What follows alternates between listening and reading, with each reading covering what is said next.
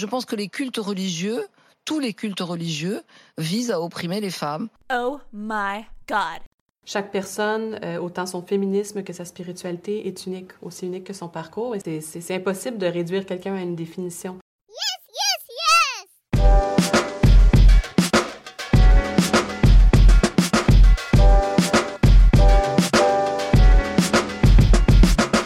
Dieu avec un E, le podcast féministe et croyant.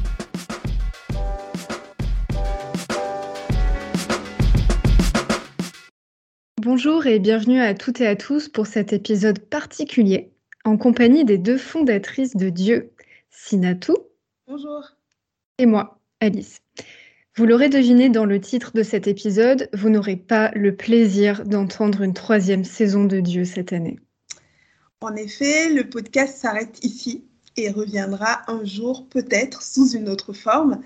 Mais, mais il reste disponible sur notre page Ocha et sur toutes les plateformes d'écoute pour continuer sa mission de transmission de savoir et surtout d'expérience. Cette transmission a été possible grâce à nos super invités, que nous remercions une fois de plus au passage, et au bouche à oreille des auditrices et auditeurs. Merci beaucoup à vous pour ce partage et ce soutien. Pour faire bénéficier de cette transmission au plus grand nombre, nous travaillerons toute cette année à la transcription de nos épisodes pour permettre leur accessibilité aux personnes sourdes et malentendantes. Nous vous en informerons au fur et à mesure sur les réseaux sociaux de leur disponibilité. Pour finir en beauté, on voudrait vous présenter nos coups de cœur, nos recommandations ou encore des sujets qu'on aurait aimé aborder pendant le podcast. Ces ressources et toutes ces réflexions reflètent notre cheminement personnel, mais peuvent aussi vous intéresser. D'ailleurs, n'hésitez pas à nous envoyer vos recommandations par courriel, c'est dieupodcast.gmail.com. Pour commencer, j'aimerais vous parler, pour rester dans le thème, d'un podcast qui m'a beaucoup travaillé quand je l'ai écouté il y a à peu près un an, un an et demi. Il s'agit d'un épisode du podcast euh, Les couilles sur la table, animé par Victor Toyon, qui s'appelle Le bien et le mal. C'est un podcast avec euh, comme invité Jocelyn Tricot, euh, qui, quand je l'ai rencontré à l'époque dans le cadre d'un événement de l'antenne LGBT de la paroisse Saint-Guillaume de Strasbourg, était doctorant à l'EHESS. Il était venu nous parler de sa thèse sur les masculinités dans l'Église catholique. Et dernièrement, d'ailleurs, il a participé à une Bible des hommes. Euh, il a coécrit dedans un, passage avec euh, Joanne Charas-Sancho, que vous connaissez, qui a été dans nos tout premiers épisodes de la saison 1. Et euh, donc Jocelyn Tricou, quand il est venu et que je l'ai écouté, il expliquait que s'il avait décidé aussi de parler des masculinités dans l'Église catholique, c'est parce que bah, justement l'Église catholique n'en parle pas. Il expliquait que le privilège des dominants, c'est souvent de ne pas avoir à, parler d'eux-mêmes. Et l'Église catholique écrit euh, pléthore d'encycliques et de textes sur la femme et la féminité, mais pas sur la masculinité euh, ou les hommes. Dans cet épisode, ce qui m'a intéressé, c'est qu'il était question de l'évolution de la perception de la masculinité dans le clergé catholique, euh, qui s'est construit aussi en miroir de l'évolution de la féminité dans la société française.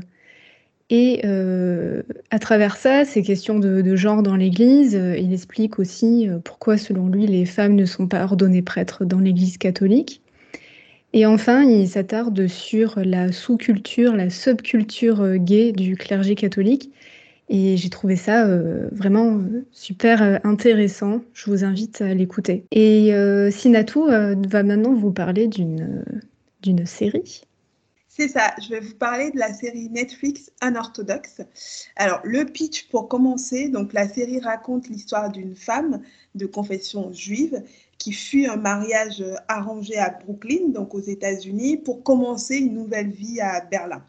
En gros, Etsy a 19 ans et elle cherche à s'émanciper de sa communauté de juifs assidiques. Euh, dernier détail par rapport à, ce, à cette série, c'est l'histoire vraie hein, de Deborah Feldman, euh, sauf que Etty quitte euh, sa famille lorsqu'elle apprend qu'elle est enceinte, alors que Déborah est partie avec son fils quand il avait trois ans.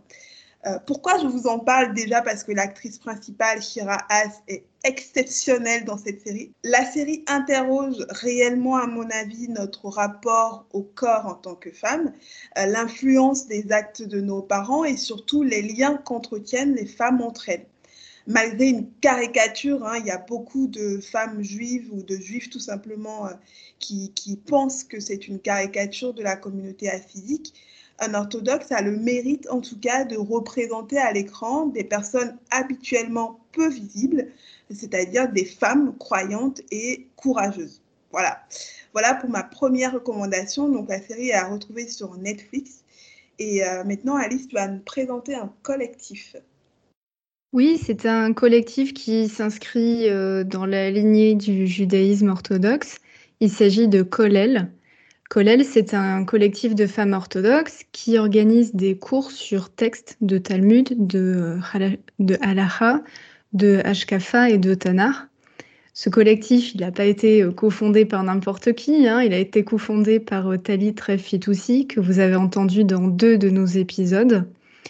Et ce collectif, en fait, se propose vraiment euh, de former les femmes au texte, de les former à la prise de parole en public, euh, il propose un programme intensif d'études, des cours hebdomadaires, euh, des ressources sur le site et surtout un magazine Instagram qui est magnifique. Que ce soit le design du site ou du magazine Instagram, c'est vraiment très beau, ça donne super envie de, s'y pencher.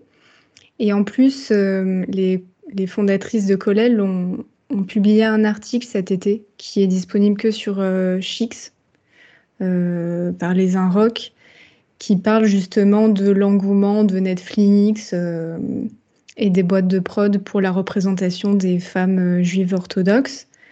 Euh, voilà, donc si vous êtes abonné, je vous invite à, le lire, ça peut être assez intéressant. Alors, Sinatou, tu voulais nous présenter un documentaire. Oui, tout à fait. Ma deuxième recommandation est un documentaire d'Arte intitulé Quand l'imam est une femme. Euh, je l'ai regardé plusieurs fois et j'espère vraiment que de nombreuses jeunes musulmanes, adolescentes surtout, ont visionné ce super portrait de femme imam.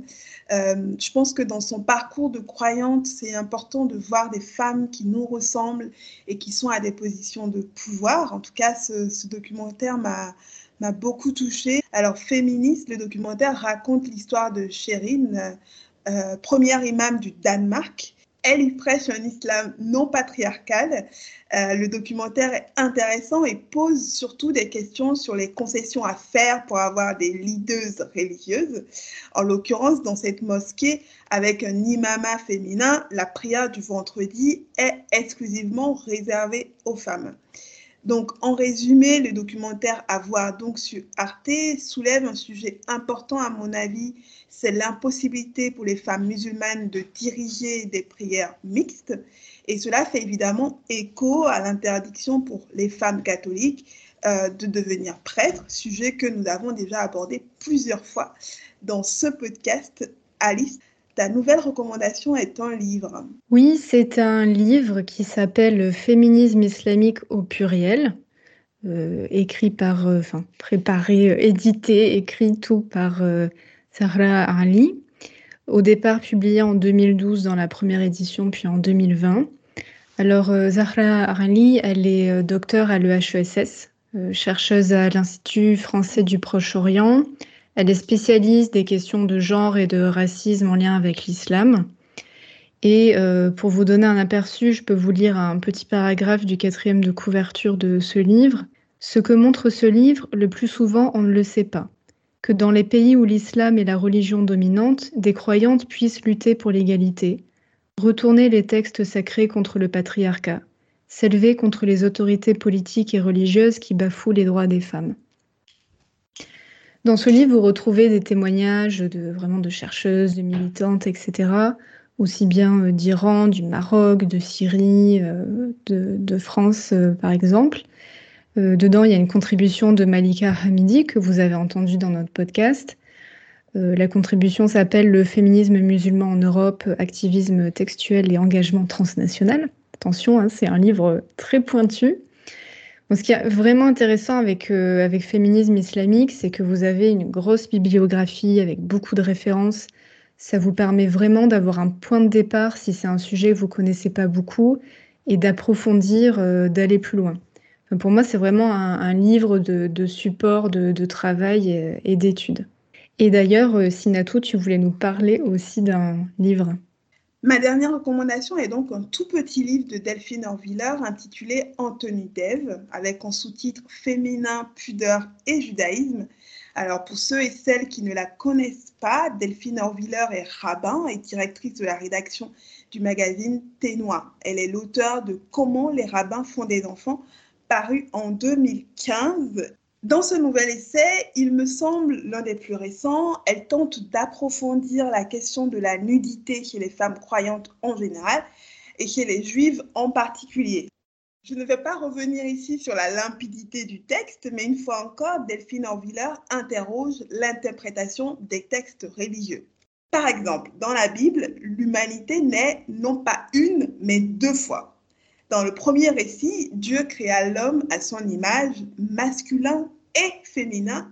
Puis dans le deuxième récit, Dieu façonne l'homme à partir de la terre et le plonge ensuite dans un sommeil pour lui ôter une côte afin de façonner la femme. Pour Delphine Orviller, le premier récit minimise la place de la femme et le second mal traduit car le mot hébraïque utilisé dans la Genèse signifierait en réalité côté et non côte. Cette traduction erronée a ainsi nourri des siècles de pratiques religieuses où le modèle féminin est perçu comme un objet partiel qui dérive d'un corps masculin viril. Si vous souhaitez vous-même mieux comprendre l'obsession du corps de la femme dans les religions, je vous recommande donc très chaudement ce livre de Delphine Orviller.